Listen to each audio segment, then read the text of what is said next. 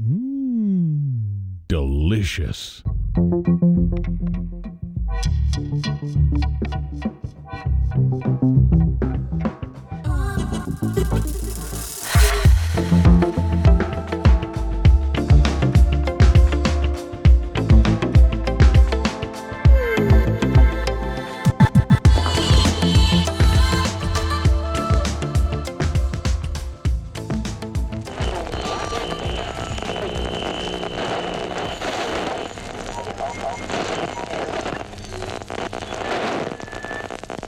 Corría el año de 1990.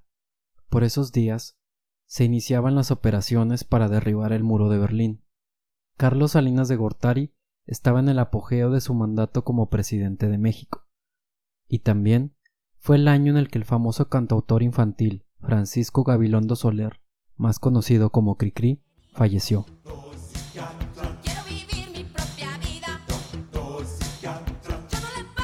La escena musical de México en ese entonces era dominada por artistas como Gloria Trevi y su doctor psiquiatra.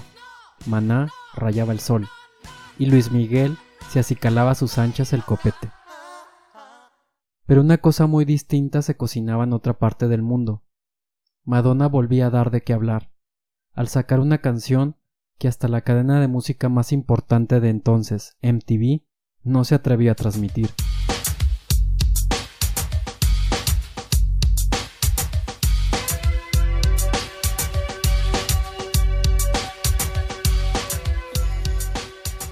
Ella contó por primera vez sus fantasías y destapó sus secretos sexuales sin ningún pudor. El video musical fue muy explícito para ese entonces. Recuerdo que cuando vi ese video musical por primera vez, no me asusté, pero sí noté algo extraño como para la edad que yo tenía, no recuerdo cuántos tenía, pero yo pensé que si era demasiado mórbido, demasiado sexual, pero yo no sabía entonces lo que nos deparaba el futuro en los videos que vemos actualmente, ¿no? En el video de la canción Justify My Love, Madonna llega al hotel vestida con una gabardina negra. Yo no sabía, pero leí por ahí que Madonna se inspiró en una película de Marilyn Monroe para hacer ese personaje que actúa en ese video. Llega con su maleta pequeña y se le ve así como cansada, como fastidiada, sin rastro de interés sexual. O bueno, eso parece. Pero conforme va caminando por las. Eh, por los pasillos de ese hotel, de ese hotel lujurioso, varias de las puertas eh, del pasillo están abiertas. Y ahí es donde empieza la acción. Puedes ver diferentes parejas en cada habitación en diferentes situaciones. Hay parejas lésbicas, parejas homosexuales, o una pareja perpetuando el acto de máster y esclavo. Ahí la misma Madonna hace un sugerente movimiento en su entrepierna como si se estuviera masturbando. Y bueno, en fin, es un paraíso de fetiches y fantasías secretas que quedan al descubierto. Tal vez el hecho de presenciar esas escenas que Madonna ve en, en ese hotel es, la razón por la que despierta su líbido, su y de pronto se olvida del dolor de cabeza y toma el control de sus deseos. Y precisamente eso fue lo que despertó como el enfado de la comunidad internacional hacia ese video por ese entonces. Porque según las propias palabras de Madonna, a una mujer, bueno, en el caso de una mujer, se le tiene permitido ser sexual, ser sexy, pero no se le tiene permitido adueñarse de su sexualidad. O sea, como diciendo que esa es un, una etiqueta que debe, debe de dar el hombre y no la mujer. La mujer en ese entonces no era dueña de su sexualidad. Entonces, ver a un artista de esa manera adueñarse y contar sus fantasías era algo muy fuerte porque eh, las mujeres la tachaban de prostituta y los hombres también. Y entonces ella contaba, yo solamente quiero expresar artísticamente o contar artísticamente mis fantasías. Y eso no tiene nada que ver con que sea una prostituta o una fácil o como quieras llamarle. Es básicamente la idea preconcebida que tenemos de, del sexo, ¿no? De que debe ser de cierta manera y debe ser cuadrado. Y bueno, pues en el caso de una mujer, pues nunca, nunca está bien visto que, que explore ese terreno de la sexualidad, porque pues ni Dios lo quiera que van a pensar de ella, ¿no? Y aquí es donde me pregunto, ¿por qué de pronto, en pleno año 2021, nos da tanta pena comunicar nuestras fantasías? Cuando conocemos a alguien, cuando andamos de novios con alguien, o simple sexo casual, es como, ¿por qué nos da ese como pudor contar lo que verdaderamente nos gusta? Todos tenemos al menos una fantasía, y al menos una vez en la vida hemos ardido en deseos de cumplirla, ¿a poco no? Pero en un mundo donde normalizar todo es lo normal, eh, hacer este tipo de confesiones no es políticamente correcto. ¿Y cómo vamos a explorar los terrenos del placer sin parecer raros o pervertidos sexuales? Yo siempre he pensado que mientras no involucres a un infante, obviamente, a un menor de edad, o dañes a un tercero, todo está permitido. Estamos aquí para explorar, para sentir y para vivir.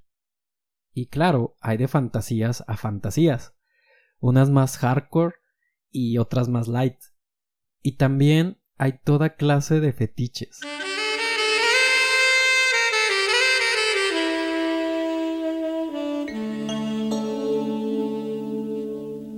Investigando para este episodio, me encontré con la lista de los fetiches más extraños. Y entre ellos está, a ver, déjenme ver si lo pronuncio bien, la Ursus sagalamatofilia. Ursus sagalamatofilia. Que no me lo van a creer, pero ese fetiche consiste en que la gente le, le excita vestirse con una botarga de animal, un peluche, y pues tener relaciones con, con las botargas. Este, me acuerdo de... Esto me hace acordarme de la botarga del Dr. Simi. Y yo creo que yo no podría verla de esa manera. ¿O tú sí? Siento que independientemente de lo extraño que sea tu fetiche o la fantasía que tengas, la gente viviría menos frustrada o menos estresada si pudiera comunicar lo que realmente siente o lo que realmente quiere. O al menos tener el valor para decir lo que no quiere, lo que no le gusta o lo que no está dispuesto a aceptar. Porque de todos, eh, después de todo, pues todos tenemos un límite, ¿no? Y siempre creo que es importante apegarnos a, a nuestra esencia y, y, conocer ese límite que, que debe ser el lugar en donde frenar.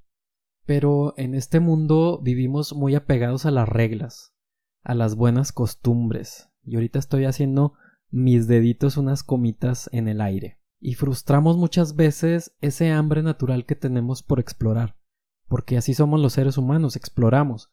Si no, pues para qué fregados mandamos tanto, tanta nave y tanto cohete a otros mundos, a, a otras lunas, ¿no?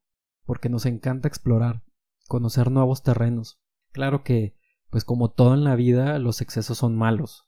Ni hay que ser tan mojigato, ni hay que ser tan desatado porque siempre he dicho que lo mejor de todo en la vida es hacer lo que te gusta, pero encontrar un balance para que no te pierdas. Por ejemplo, en mi caso, no yo no me quiero ir de este mundo sin conocer todo lo que aún a mi edad siento que me falta por conocer, porque es un deseo genuino que tengo y estoy dispuesto a seguir explorando y a no detenerme mientras, como ya lo mencioné, pues no dañes a un tercero.